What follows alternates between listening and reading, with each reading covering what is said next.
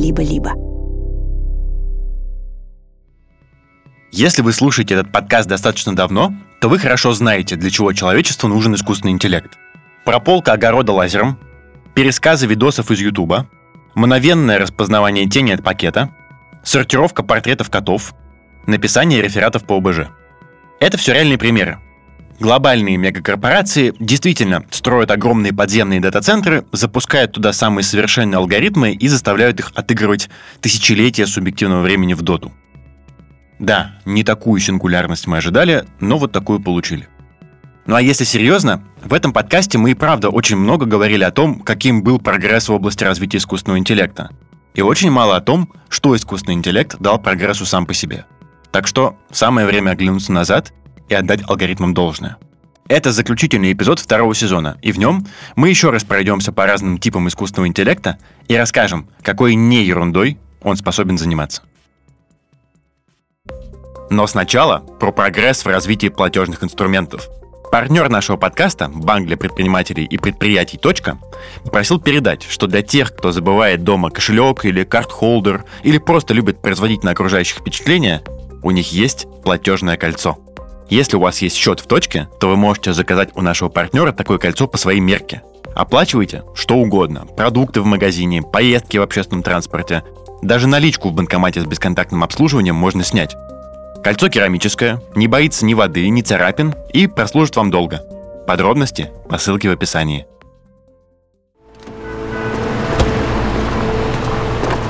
Дамы и господа, мы с моей женой Рози рады всех вас приветствовать. Но прежде, никто случайно не терял кипу 20-долларовых банкнот, обвязанных резинкой? Просто мы нашли резинку. Шутка ужасная. Но спасибо, что пришли. Вы станете свидетелями возникновения нового источника термоядерной энергии. Безопасная, неистощимая энергия и дешевое электричество для всех. Это сцена из фильма «Человек-паук 2», еще с Тоби Магуайром. Этому фильму вот-вот 20 лет исполнится. Гениальный физик Отто Октавиус готовится продемонстрировать свое изобретение, которое решит все проблемы человечества. Но сначала он хочет кое-кого представить всем собравшимся. Представляю вам моих ассистентов.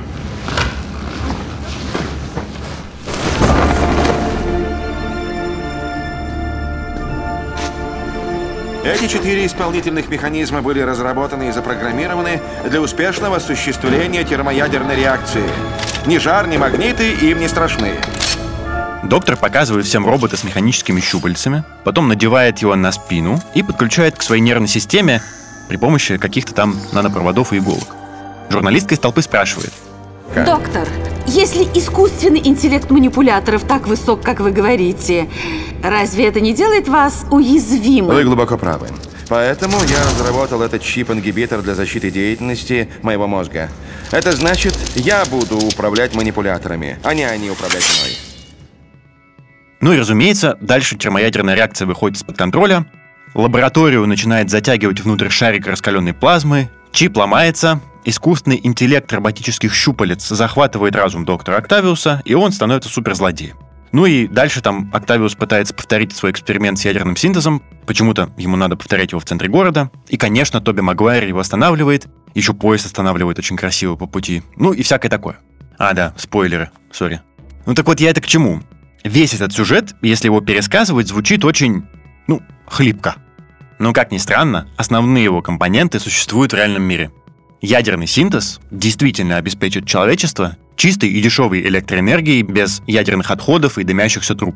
Для него действительно нужна очень-очень горячая плазма. Буквально 150 миллионов градусов по Цельсию. И сегодня для контроля за этой реакцией действительно используется искусственный интеллект, который не подвержен магнетизму и сверхвысоким температурам. Но это потому, что он алгоритм, а не потому, что он робощупальца. Но давайте обо всем по порядку. Когда мы беремся за какую-то новую для нас область, такую вот, как термоядерный синтез, мы первым делом пытаемся понять, а какие там ключевые проблемы. Это рассказывает Демис Хасабис, директор компании DeepMind. Это такой взгляд на проблему на самом базовом уровне.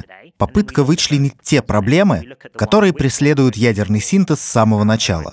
И вот мы смотрим на них и думаем, а какую можно было бы решить методами искусственного интеллекта. И проблема контроля плазмы была идеальным кандидатом. Итак, плазма горячее Солнца, и очевидно, что нет материала, которым ей можно манипулировать. Поэтому для контроля плазмы используют очень мощные магнитные поля. Но проблема в том, что плазма довольно нестабильна. Ну, можете себе представить. Вам надо удерживать в реакторе мини-звезду так, чтобы она не соприкасалась со стенками. То есть на самом деле вам надо предсказывать заранее, какую форму примет плазма, чтобы модифицировать магнитное поле за несколько миллисекунд и сохранить реакцию. Если вы, как и мы, плохо понимаете сложность задачи, то представьте, что вам по работе сказали взять термоядерный бублик температурой в 150 миллионов градусов и положить его в железный ящик так, чтобы он не касался стенок, а то бублик погаснет. И делать это все можно только огромными катушками, каждая весом в сотни тонн. Ну или вернее не самими катушками, а магнитными полями, потому что если трогать самими катушками, бублик тоже погаснет. А если серьезно, то в конечном итоге это задача на перебор. Нужно понять, какие в принципе формы может принимать облако плазмы, и запрограммировать катушки так, чтобы магнитное поле заранее подстраивалось под эти изменения. И это идеальная задача для таких нейросетей, которые разрабатывает DeepMind. Эта компания вообще прославилась тем, что очень эффектно обижала геймеров и обыгрывала профессионалов не только в StarCraft, но и в Go. У нас в прошлом сезоне был отдельный эпизод про эту историю, и мы тогда на примере игр разбирали принцип обучения с подкреплением. По сути, это такое моделирование при помощи проб и ошибок до тех пор, пока не находится выигрышная стратегия. Перед тем, как пойти играть против профессиональных киберспортсменов, алгоритмы DeepMind проводили в играх тысячи часов субъективного времени. Ну то есть, играли на ускоренной перемотке. И, как оказалось, эта тактика отлично подходит для настройки магнитов в токамаках. Нейросеть моделирует поведение плазмы и отыгрывает разные сценарии настройки магнитов, чтобы термоядерный бублик не касался стенок реактора. И вот так одной проблемой в области одной из величайших инженерных задач современности стало меньше. Но, наверное, самый знаменитый научный прорыв последнего десятилетия — это так называемая проблема сворачивания белков. Проблему сворачивания белков довольно просто объяснить. Белки, если кто не знает, это такие рабочие лошадки биологии. Это снова Демис Хасабис на очередной публичной лекции про место нейросетей в науке. Они необходимы для всей жизни. Все, что есть в вашем организме, в значительной степени поддерживается белками. И, конечно, мы хотели бы знать их функцию, а их функция частично определяется их трехмерной структурой. Так вот, определение структуры этих белков часто занимает много-много лет. Если вы собираетесь делать это экспериментально, это большая кропотливая работа. Возможно, многие из вас в аудитории работают над этими вещами, и вы знаете эмпирическое правило, о котором мне всегда говорил мой друг-биолог. Может потребоваться целая академическая степень, 4 или 5 лет работы над докторской диссертацией, чтобы кристаллизовать и выяснить структуру всего одного белка. То есть, еще раз, форма белка отчасти определяет то, как он работает. Насколько эффективно кровь переносит кислород, как переваривается пища, как иммунитет борется с заболеваниями. Все это определяется белками. И это абсолютно священный грааль биологии. Если вы знаете форму белка какой-нибудь вирусной частицы, вы уже прошли огромную часть дороги до разработки вакцины или лекарства. Вариантов структур белков очень много. Теоретический предел — это какая-то сумасшедшая цифра типа 10 в 1300 степени. На практике их, конечно, меньше, но не настолько, чтобы моделирование каждого перестало быть невыполнимой для человека задачей. При этом собраны белки из ограниченного набора кирпичиков, которые называются аминокислотами. И мы уже где-то 50 лет знаем, что теоретически форму белка можно предсказать, исходя из того, в какой последовательности в нем расставлены аминокислоты. Но практически это настолько громадная и головоломная задача, что ее уже лет 30 используют как своего рода бенчмарк для алгоритмов. В начале 90-х появилось такое состязание, CASP, на котором раз в два года проверяют, чего добилась наука в области структурного моделирования белков. И вот туда уже 30 лет приезжают исследователи из десятков университетов всего мира, им всем раздают одинаковую последовательность аминокислот и потом проверяют, насколько хорошо они справились с моделированием. Первый такой челлендж прошел в 1994 году. Да, премьера второго Человека-паука с Тоби Магуайром находится вдвое ближе к той дате, чем к сегодняшнему дню. Так вот, в 2018 году CASP выиграл алгоритм AlphaFold. Если это вам чем-то напоминает AlphaGo, то совершенно правильно. Это снова нейросетка, которую натаскивали методом обучения с подкреплением в компании DeepMind. И она предсказывала структуру белков с совершенно небывалой точностью. В 2020 году CASP выиграла AlphaFold 2, и в отдельных случаях она конструировала модель с точностью до ширины атома. По сути, теоретическая модель работала с точностью электронного микроскопа. AlphaFold натаскивали на датасете из примерно 100 тысяч моделей белков, которые вся мировая наука смогла вычислить разными методами за 50 лет исследований.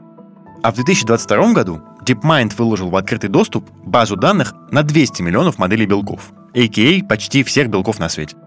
Примерно так же алгоритмы DeepMind использовали в кристаллографии и смоделировали два с лишним миллиона новых видов кристаллов на основе моделей тех, что уже были описаны ранее. Если бы эта работа продолжалась прежними темпами, то она заняла бы примерно 800 лет. В общем, в каком-то смысле искусственный интеллект в науке — это не источник новых идей или теорий, а скорее способ разобраться с той информацией, которая у нас уже есть. И особенно ярко это видно на примере медицинских алгоритмов. На самом деле, искусственный интеллект в области медицины используется очень давно. В эпизоде про то, как языковые модели научились имитировать человеческую речь, мы уже рассказывали про экспертную систему Майсин, которую разрабатывали в Стэнфорде в 70-х. Эта система помогала подбирать курс лечения антибиотиками в зависимости от симптомов. И по результатам испытаний ставила диагнозы и прописывала лечение в среднем не хуже начинающего инфекциониста. Как и все экспертные системы своего времени, Майсин не была нейросетью в привычном смысле этого слова, а скорее она была очень прокачанным электронным справочником. Ее обучение состояло в том, что очень опытные профессионалы руками прописывали в ней огромные своды правил, которым она неукоснительно следовала. И в этом как бы весь поинт экспертной системы. Она просто воспроизводит готовые решения эксперта. И вроде все хорошо, но, как вы, возможно, помните, экспертные системы не прижились, потому что прописывать руками всевозможные случаи и контексты очень трудоемко. Тем не менее, запас готовых хороших решений в медицине всегда есть, и он хранится в форме медкарточек с историями болезни по всем больницам мира. С появлением машинного обучения в медицинских журналах все чаще стали появляться статьи про алгоритмы, которые натаскивали на историях онкобольных. Конкретно тех, кому прописывали многокомпонентную химиотерапию – в этом методе лечения врачам часто долго приходится подбирать правильную комбинацию и дозировки разных лекарственных средств. Это все очень индивидуально и часто очень болезненно. Но совершенно точно, в больницах и онкоцентрах по всему миру хранятся огромное количество правильных решений очень опытных врачей, которые можно было бы объединить в один большой датасет и натаскать на нем алгоритм. И с появлением нейросетей, которые умеют обрабатывать естественный язык, как тот же чат GPT. Это может быть даже вполне близкой перспективой. Но есть область, в которой алгоритмы применяются очень давно и очень широко. И это профилактика рака молочной железы. На самом деле специалисты по визуализации молочной железы имеют большой опыт в компьютерной интерпретации изображений, будь то автоматическое распознавание или компьютерная диагностика. Рассказывает Констанция Лемон, профессор кардиологии из Гарвардской медицинской школы. Фактически первыми инструментами для компьютерной интерпретации изображений, которые использовались в повседневной клинической практике, были системы, которые помогали рентгенологам лучше анализировать маммограммы. Эти системы были первыми, которые FDA официально одобрила для применения в больницах еще в 1998 году.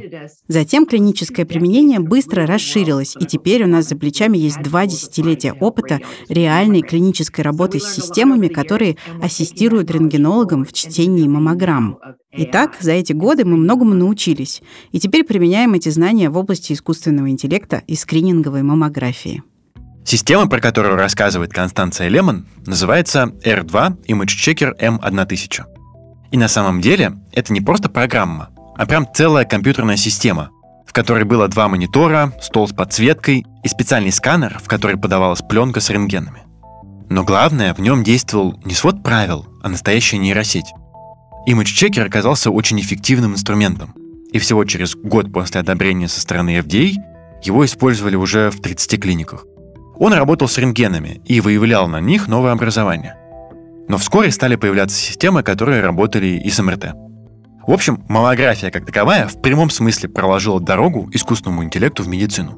Но самое интересное оказалось впереди – мы были рады обнаружить, что искусственный интеллект может помочь рентгенологам отделить маммограммы с высокой вероятностью наличия рака от маммограмм с низкой вероятностью. Это работало как такая подстраховка. Вторая пара глаз, которая помогает отделять на маммограммах более сложные случаи от менее сложных. Но затем мы также обнаружили, что наши инструменты искусственного интеллекта на основе анализа маммограмм предсказывают будущий риск развития рака молочной железы у каждой конкретной пациентки, через 3, 4 или даже 5 лет после этой скрининговой маммограммы. И это, конечно, очень впечатляет. Потому что никакой рентгенолог не сможет предсказать шансы возникновения опухолей через 5 лет, глядя только на картинку.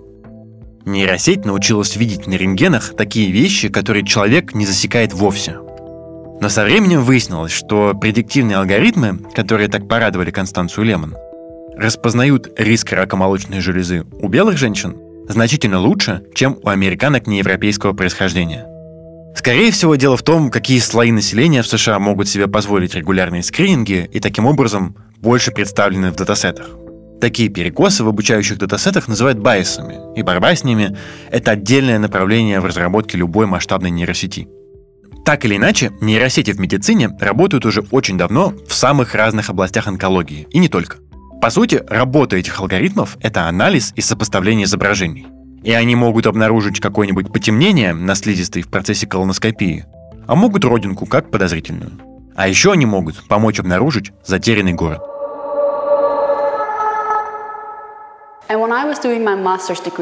Когда я получала степень магистра по археологии здесь, в Саутгемптоне, меня больше всего интересовала технология лидара.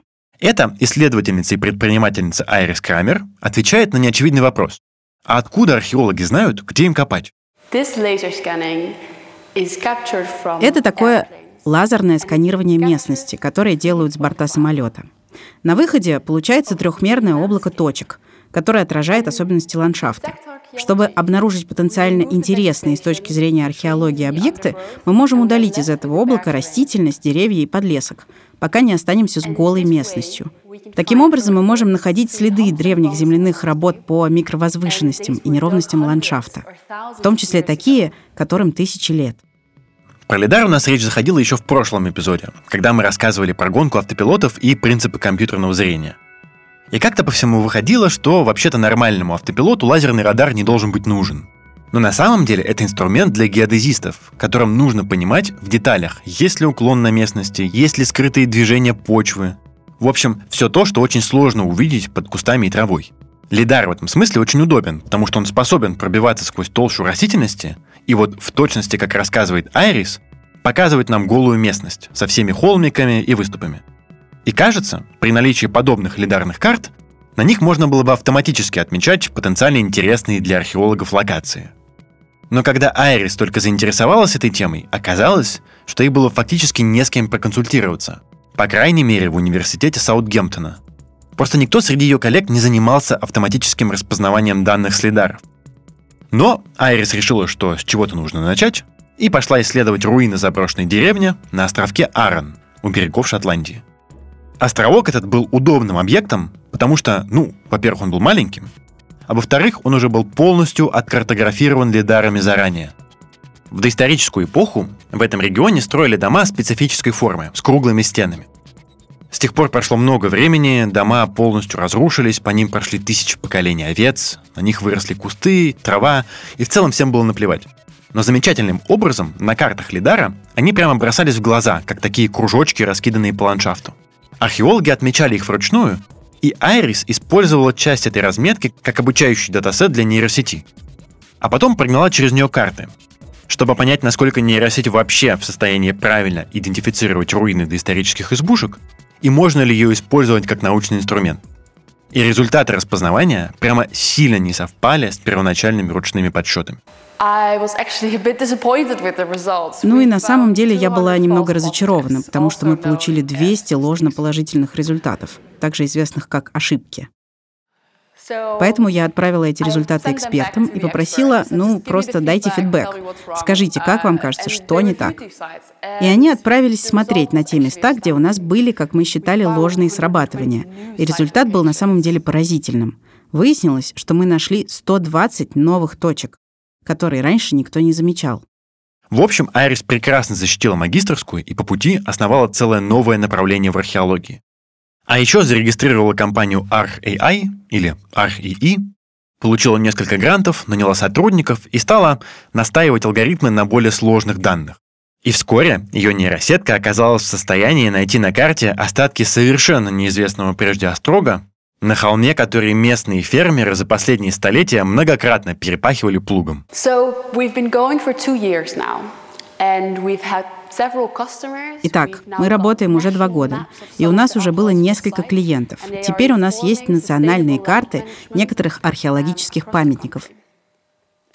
И они помогают бережно распоряжаться земельными ресурсами по всей стране, но мы на этом не останавливаемся. Мы начали экспериментировать с использованием лидарных данных на международном уровне. В Мексике искусственный интеллект смог найти жилые платформы и здания под густым тропическим лесом, и мы смогли пустить в дело алгоритмы для автоматического обнаружения объектов на спутниковых и аэрофотоснимках. И в конечном счете наша цель — использовать искусственный интеллект для обнаружения всех археологических памятников в мире и защитить их с помощью искусственного интеллекта. Потому что таким образом мы сможем проинформировать местные власти и активистов и дать им шанс защитить свое культурное наследие. В начале второго сезона мы рассказывали, как технологии искусственного интеллекта шагнули в третью эпоху вычислений и как это изменило темпы прогресса. И если смотреть на прогресс как на прирост научного знания, то это видно еще ярче. Тут реальность, если честно, уже почти затмевает второго Человека-паука с Тоби Магуайром. С начала третьей эпохи вычислений нейросети уже расчистили расписание некоторым наукам на сотни лет вперед. И даже в принципе могут сами про это про все написать рефераты и диссертации. Могут полоть грядки, а могут находить под ними древние крепости. Могут генерировать котов, подделывать новости, рулить машиной. Все это еще несколько лет назад казалось невозможным. Ну а сейчас вы находитесь здесь, точке, где кажется, надо просто придумать новое невозможное.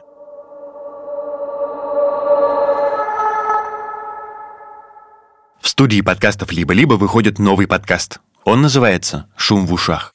Представьте, что однажды вы услышали какой-то странный шум, и с тех пор он не прекращается ни на минуту.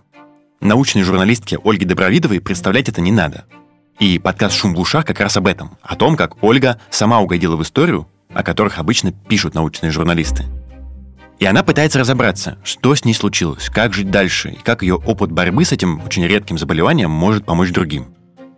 Ну а ей помогают врачи, ученые и коллеги-журналисты. Всего в этом подкасте расследования будет 8 выпусков, и выйдут они все в один день, 14 декабря. Два первых будут доступны во всех подкаст-приложениях. А остальные выпуски слушайте по подписке на либо-либо плюс в Apple подкастах или в закрытом телеграм-канале студии. В подписке вы найдете не только подкаст «Шум в ушах», но и бонусные и эксклюзивные выпуски всех подкастов студии «Либо-либо». Все ссылки в описании этого выпуска. Это был подкаст «Вы находитесь здесь». Над выпуском работали автор сценария Семен Шишенин, редакторка Настя Красильникова, звукорежиссеры Сергей Христолюбов и Паша Цуриков, продюсер и ведущий Павел Боровков. Пока!